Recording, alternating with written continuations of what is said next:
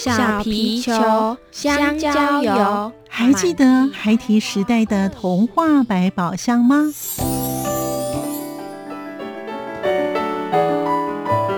我是桂文雅，世界是一本美丽的书。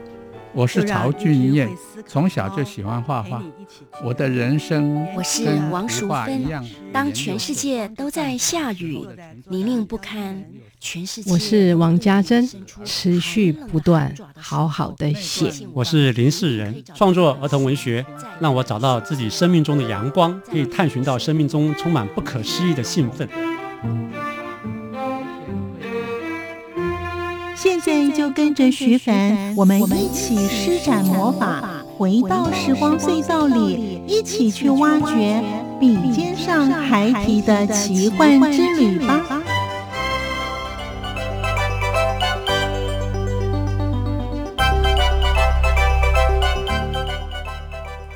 欢迎收听《笔尖上孩提的奇幻之旅》，我是徐凡。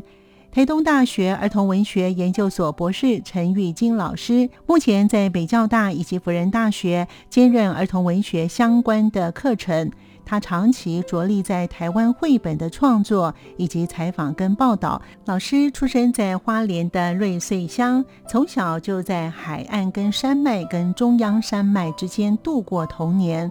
他喜欢阅读跟写作，在今天节目当中，我们就跟着玉晶老师一起去回想他的童年生活，以及他为何会从编辑走向作家之路。欢迎收听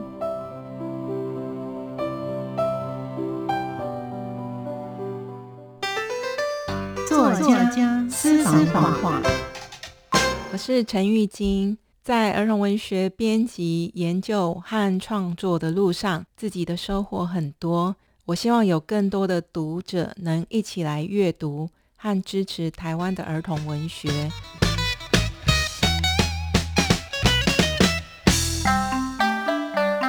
声音印象馆单元。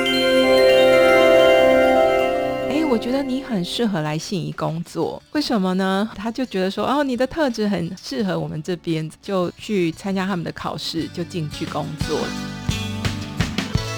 因为这个文类它很特别，它有一个服务的对象是儿童。当时因为一边在教书，一边觉得说，哎，我好像也可以来做个示范，呃，就是也鼓励学生。我是因为在这样的情况下才开始写作。收听今天的节目。在今天节目当中呢，我们邀访到一位非常优秀的儿童文学作家陈玉金老师。他目前呢在台北教育大学以及辅仁大学的中文系呢都在任教，所以呢他除了是作者之外呢，当教职哦。所以老师呢其实他的身份非常的多元。为什么多元呢？待会我们在节目当中呢一并跟我们的听众朋友分享。我们赶快呢请陈玉金老师与我们分享了。玉金老师您好。徐凡你好，好老师，我们都很好奇那个作家的成长过程。在您的成长过程当中，有没有让老师比较印象深刻的故事呢？其实蛮多的，嗯，但是如果是跟我的写作比较有关的话，嗯，嗯，我就印象很深刻，就是小学一年级，嗯，我就是刚到学校去报道之后，放学回来的时候，我爸爸就带我去书店，然后。就在书架上指着说：“嗯，你自己挑个几本书啊，就等于有点像是一个开学的礼物这样子。”嗯然后这件事就让我印象很深刻。那我记得那时候我就挑了《丑小鸭》这个故事，嗯就是安徒生的这个作品。然后后来就是我研究所毕业的时候，我也因为就是小的时候读过安徒生的故事，就觉得我应该为自己的毕业。给自己一个礼物 哈，因为因为我是年纪很大了才去念研究所，所以后来就是就跟我的同学就去了安徒生的故乡。对，我觉得这个好像有一点连结，这样子也是蛮蛮幸运的。就是我因为已经在工作，所以我那时候上学，因为我是念台东大学的儿童文学研究所，是我是搭飞机去上学，就是成本非常的高，真的很高呢。对，但是我很幸运，就是我课业结束的时候呢。我就收到丽荣航空给我的一封信 email，就说恭喜你，你得到了欧洲来回机票一张。哇，对，了 对，那因为那时候没有诈骗哈，所以我收到信的时候，我就哎非常开心，有这么一个礼物这样子哈。那所以我的那一趟旅程，就是我那时候就想说，哎，我要去欧洲，然后去安徒生的故乡。然后那时候顺便也走了格林兄弟的故乡，这样德国跟丹麦参访之后啊，你个人认为跟你小的时候看那个童话故事书，再看到实地的景象，嗯老师当时感受是怎么样的感受？我觉得很有趣，因为小时候因为丑小鸭的故事，我们就是印象很深刻嘛。嗯，那我到了丹麦，就是去安徒生他的故乡欧登斯，然后。我们就是那个时候是搭类似我们台湾的高铁这样子的交通工具去嘛，哈。那因为搭的路程其实也蛮远的，就觉得说哇，安徒生好勇敢哦。他那个时候就是因为向往到哥本哈根去，想要当那个戏剧的演员，对他就是有一个梦想，他要去，可是。嗯，那个时候当然交通工具是没有像现在那么方便，所以是一个很辛苦的旅程。就是十几岁的一个小孩这样子，就觉得好勇敢哦。然后在那个哥本哈根又看到，哟，真的是有很多鸭子，有没有？在那个公园里面，在那里散步，就觉得哇，就想到了。他的丑小鸭的故事，就是一个很很棒的一个一个记忆，这样一个旅游的记忆。对，因为老师刚才有讲说呢，是您自己本身出来工作之后呢，才到台东的儿文所去念完了硕士，然后又念完了博士哦，真的很厉害哦，而且呢。书中自有黄金屋，在老师身上看到了，真的。对，老师之前有担任过编辑，因为我们刚才讲说为什么是斜杠呢？老师之前担任过编辑，然后现在是作家，也在学校任教，所以你有三种身份。对，所以老师是在什么样的因缘之下会想成为儿童文学作家呢？要不先从您自己本身当编辑的时候，为什么会后来就开始有写作？以前年轻的时候也当然也很喜欢写哈，但是没有那么强烈的欲望说我要成为一个作家。我就是很爱看书，因为家里就是书很多嘛。就是呃，除了我爸爸很鼓励我们看看书之外，我姐姐也很会买书。那她买的书我就是拿来看，啊，就是看很多。所以小时候大概对呃写作会有兴趣，可是没有那么强烈说。一定要当一位一个作家，但是因为我大学是念中文系，那个时候我反而是对编辑比较有兴趣。嗯，我就是在学校，其实我从高中就开始去编校刊。哦，对，然后大学也也编学校的呃刊物这样子，或是系上的啊，或是。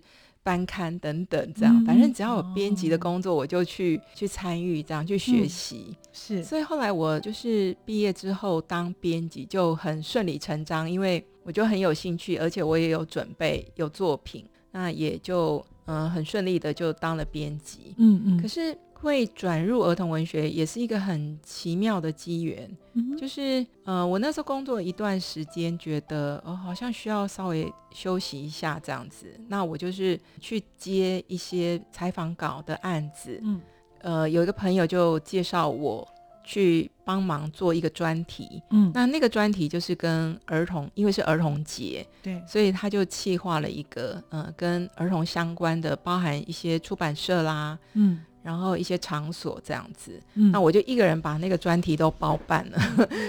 嗯，我也到信宜基金会去采访，也很奇妙的，就是我去采访的时候，就是接待我的那位朋友，他就跟我讲说：“哎，我觉得你很适合来信宜工作。”那我就觉得：“哎，为什么呢？”好，他就觉得说：“哦，你的特质很适合我们这边。”那后来我也。就去参加他们的考试，就进去工作这样子。那我是在那个时候才真的开始接触跟幼儿啊、跟儿童文学相关的一些题材、一些议题这样子。嗯也就是这样子，后来就是开始跟接触跟儿童文学相关的编辑工作。嗯嗯。那后来就是我到呃雄狮美术工作的时候呢，呃那时候是编原创的作品，因为就是找台湾的画家啦、台湾的作家啦一起来合作。可是我在那个时候，我才真正感觉到说。我好像有一点不足，因为以前可能比如说我做翻译的作品啊，比如说儿童文学的翻译，我们只要找译者来，然后编辑就好。可是如果你是找台湾的创作者，你就是从无到有的过程。当时就觉得说，我对儿童文学的了解不是这么多，嗯，因为这个文类它很特别，它有一个服务的对象就是儿童，那所以那个时候我觉得好像也没有很有把握，包含就是当时我也不太了解什么是绘本，到底怎么样的绘本是好的绘本。那有一天，就是我在报纸上看到《国语日报》上面有台东大学儿童文学研究所的招生讯息，就跑去念书了。这样子，那我是一边工作一边念书，也很幸运，就是出版社的老板很支持。那可是我毕业之后，我的出版社好像没有那么想要编童书，我觉得有点可惜，所以我后来就到了《民生报》工作。是，那《民生报》那边就也编报纸，也编书，那也是编原创。的，嗯，我觉得这这一点就是我自己很幸运，嗯，我在那边认识了大量的创作者，包含优秀的画家啦、插画家，然后呃作者等等，嗯，也因为那时候我就开始去念博士班了。不过也是在我还没有博士班还没有结束的时候，《民生报》就收了，对，那个报纸就是没有办法敌的呃网络啊媒体这一些的。结束之后，我就是因为刚好有机会，就是到台北教育大学兼课，嗯，那是教儿童文学创作相关的。当时也是因为我也采访一些画家、插画家。那吕游明老师呢？他就邀请我说：“哎，老师，你有没有故事？我们可以来合作。”嗯，也因为这样，我当时因为一边在教书，一边觉得说：“哎，我好像也可以来做个示范。”呃，就是也鼓励学生。我是因为在这样的情况下才开始写作。那写作之后，我就是陆陆续续就一直出书到现在这样子。哇，其实 我看了一下老师的网络资料，你写的书还不少哎。对我就是少量。稳定的在出书这样子，所以你有规定你自己大概一年会要出几本书吗？哦，没有，因为现在出版很不景气，所以其实有时候是有点随缘呐。就是你可以准备着，但你可能没有办法那么确定说一定出版社会帮你出。呃，我自己做过编辑，我也很清楚，就是出版社有时候会有一些状况，嗯，所以也不用给自己这么大的压力，因为有时候其实问题并不在自己。从编辑到作家。之间呢，其实似乎好像就有个桥梁，就接过去了哈。有时候好像是顺着这个路就走下去了，好像也没有说。啊，就机会来了就接受它，嗯，也没有很刻意。好，那老师因为刚才有讲到说，你目前是在两所的大学教书嘛，在教书的过程当中啊，尤其在写作上啊，因为老师有教儿童文学的创作，对啊，这个区块其实是很重要的。我觉得很高兴，因为也乐见学校也知道这一块呢，其实在台湾的教育上是少。是比较欠缺的，所以会补足这一块。只是说不是每个学校都有就是了。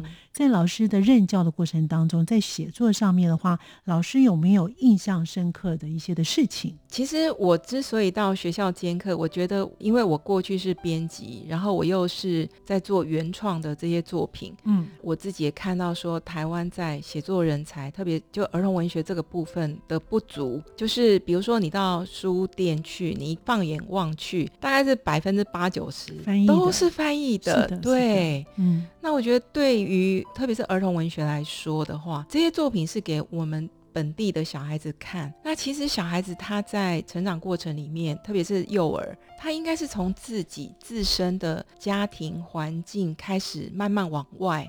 去认识这个世界，他眼睛看到了我们的周遭都是大部分都是黄种人，就是我们这种亚洲人种哈。可是我们看到的书却多数都是白色的肤色的这一些呃人物或是作家创作的作品。那当然有一些好的作品，它是不会分国界的哈。可是我觉得希望说有更多更多台湾本地的东西，让呃我们自己的小孩的下一代可以看得到。我觉得这一点是非常重要。所以我在学校里面上课，我很鼓励学生创作，但是我也同时让他们知道说，因为我们的这个市场有限，因为主要是台湾的人口的结构，对，我们的人口数相对来说是比较少的，嗯，那我们的出书量也没有办法到这么的多哈，那这个对出版不是很有利，呃，也是因此他们相对会比较辛苦啊，所以呃，有志于做儿童文学创作的话，他可能会是一个还一开始会。会是一个比较辛苦的过程，嗯，就是要有这个认知，对，嗯嗯。但是对于有兴趣的人的话，或者有这个方面的才能的人，我是非常的鼓励的。嗯，那老师在教学的当中有没有觉得说，哎，这些学生在写作上面，您可能他们要稍微加强一点啊？那我不知道上老师的课呢是选修的，还是说他们是要必修的？那有些可能是本身是中文系的学生哦，对。那有些是可能是其他科系的人哦，从他老师进班开始，一直到他。可能修完这学期或者是一年之后，老师认为说他们在写作的创作上面有没有获得一些改善？我在教学上课程的设计，有时候学校是开那种就儿童文学创作，那就是。比较是什么都教，然后也有一些，比如说开图画书制作，然后也有童诗啊、少年小说等等，这样哈，也蛮有趣的。就是这些学生，他们有一些人，每个人的目的都不一样，然后每个人的呃创作能力可能也不太一样。嗯，我就有一些学生，他们可能一开始对自己有一点点担心，怕没有办法创作，可是上了课之后，他们非常有兴趣哦。对，然后我有些课程我也会设计，就是如果学生里面有人愿意当编辑的话，就是帮同学把作品编辑成册的话，我也很鼓励他们。有一些班就是也有出童诗集或是童话集，他们自己写吗？他们自己写、自己编、自己出版，然后我还帮他们开一个小的呃新书发表会，对，就非常的有有成就感。秋冬，梦想的心在跳动，我们拥有同样的阳光，穿越地球天空，让你听见不一样的阳光，向世界的爱转动。在小学开学的时候，父亲送给他的开学礼物，就是让他自己去挑一本喜欢的书。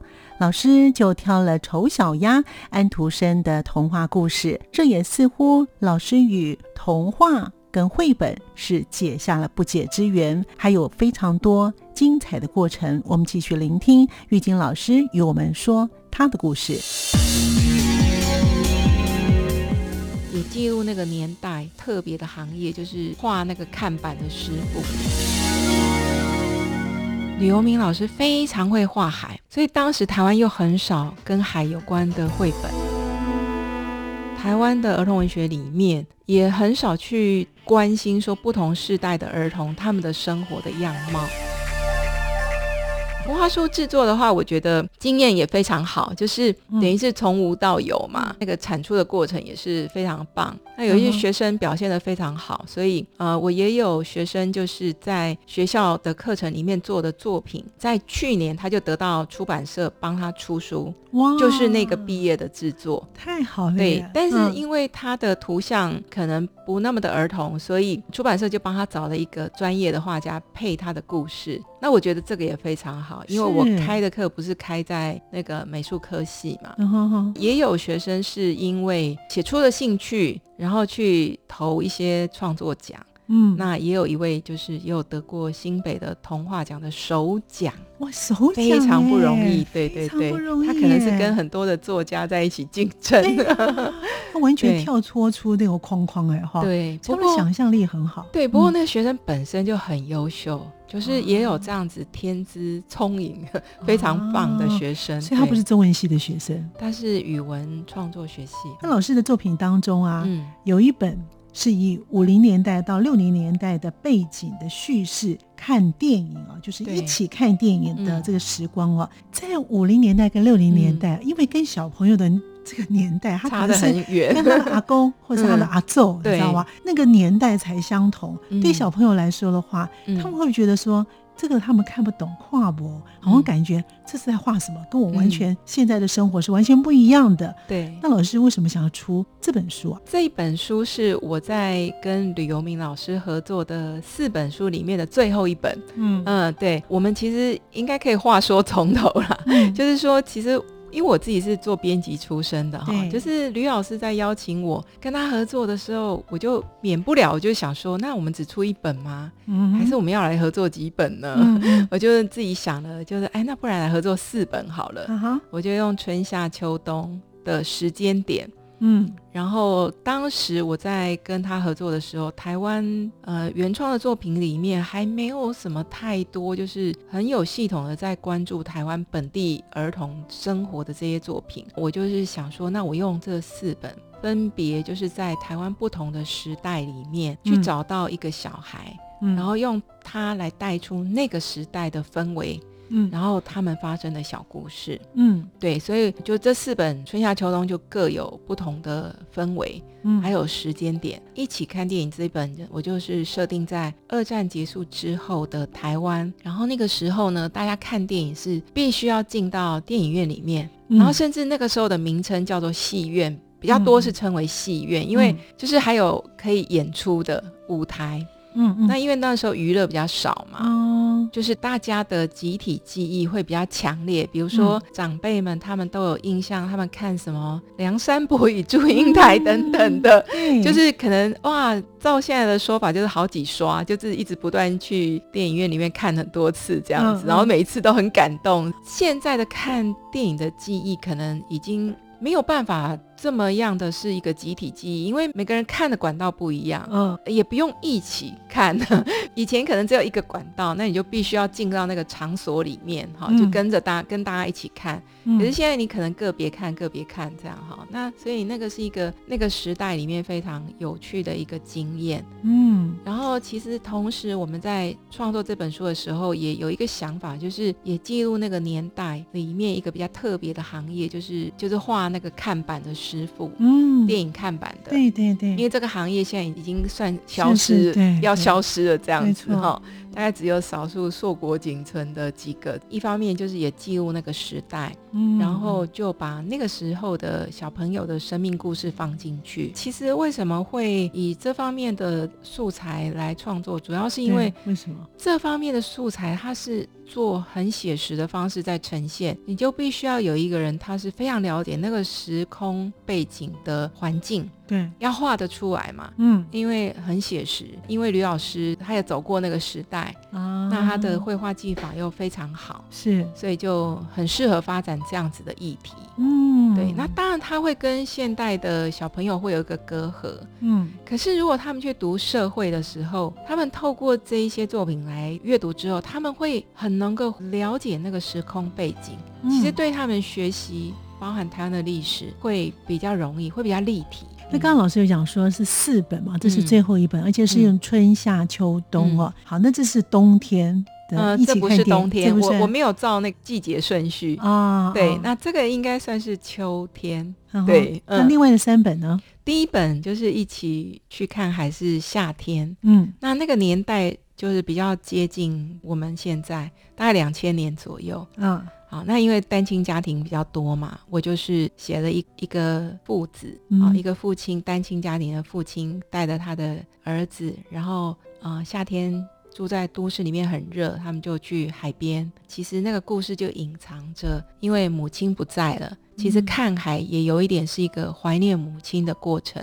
然后到了海边呢，他们会去海边走走啊，去看日出啊。那日出又是象征着一个希望。对，就是一个很简单的故事。那因为那个书在出来的时候，就是李游明老师非常会画海，那个海景就是画的非常好，所以当时台湾又很少跟海有关的绘本啊。对，所以就是很幸运的，就是那个书出来的时候，有就是引起一些注意跟讨论。嗯，所以后来我们就是接下来就是冬天的那一本《那年冬天》。嗯，那我就是描写一个等于是二战结束。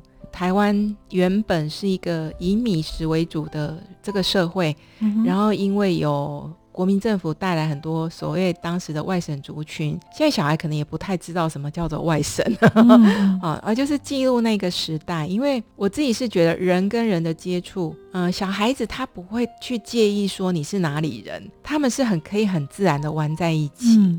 然后因为族群的接触。食物也是一个最容易交流的一个一个议题。对，就台湾后来就有什么面食文化就出现，甚至什么牛肉面等等等，就是融合的很好。那我也是，就是写一个本地的小孩子跟一个外来的小孩子之间的一个友谊。嗯，对，就是用这个来开展一个小故事。那第三本呢？第三本就是时间再更往前推一点，就是到了那一九四五，就是写一个台北大轰炸。就是那时候台湾的小孩跟日本小孩，他们在念书的过程里面就已经呃有一个殖民跟被殖民的状态。嗯，就台湾的小孩就是也念公学校，日本的小孩是念小学校。嗯嗯，啊，那就是有一个也有一点点阶级之间的那个，可是当然他们也还是有一个友谊发展的机会。嗯，那我是借助陀螺。啊，就是打陀螺，因为陀螺这个玩具也是现在小朋友也很熟悉。对，有有战斗陀螺，现在似乎好像又开始对慢慢的兴起了。然后当时当然很简陋，我的设计就是台湾的小孩就很羡慕那个日本小孩打的陀螺，好像比较厉害。然后但是最后战争结束的时候，就是那个日本小孩因为被迫，他们就全家必须要回去，嗯，他就把他的陀螺送给台湾这个小孩。嗯嗯，大致上也是去描述一个这样子的一个友谊的状。状态，对，我觉得老师想法这些都非常的棒啊！哈，嗯，身为一个作家，然后本身又编辑过哈，当你这些的故事的铺陈，嗯，或者是要以哪个年代为主，老师是怎么想要用这种方式来铺陈？你为什么想用不同的年代去展现这些我们自己本身在我们周遭生活的乡土文学？因为我自己觉得说，台湾的儿童。嗯，就是如果以成人文学来说，他们其实是会比较忽略儿童文学的。台湾的儿童文学里面也很少去关心说不同世代的儿童他们的生活的样貌。那我觉得就是在我们还可以比较理解过去，比如说，因为我写的这些故事，大概这些长辈们啊，也许八九十岁，他们可能都还在哦。啊，那我也很容易找到口述历史的资料。呃，比如说像写战争这个，对于当时。活过来的那一些人，他们绝对不会是像我写的这么的平和，他们受的苦难一定是相对来说是很多的。对，但是透过这样子的故事，因为太苦难的东西，其实给小朋友看，他也不会想要看。大概介绍让他知道说，哦，原来。台北在一九四五的时候有经历过这个大轰炸，然后那个时候的现场就是你会，你可以让他们知道说，其实我们现在在台湾很幸福，因为战争感觉离我们很遥远，但其实也没有很远，大概七十几年前，台湾的土地上也还是发生过。所以我其实也是借着这个书去让我们这边的小朋友认识到，说我们在这里是很幸福的。嗯，因为现在你看世界上有现在多少难民营，战火下，对，那我们相对来说我们。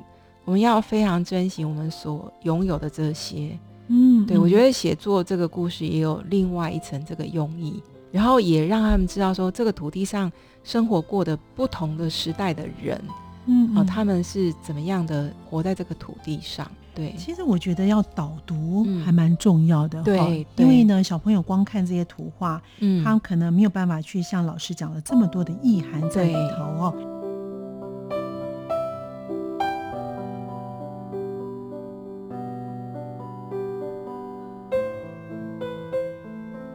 由于老师的内容颇多，我们在下礼拜继续聆听儿童文学作家陈玉金老师他的成长跟写作的故事。欢迎您继续的收听，我们下次见。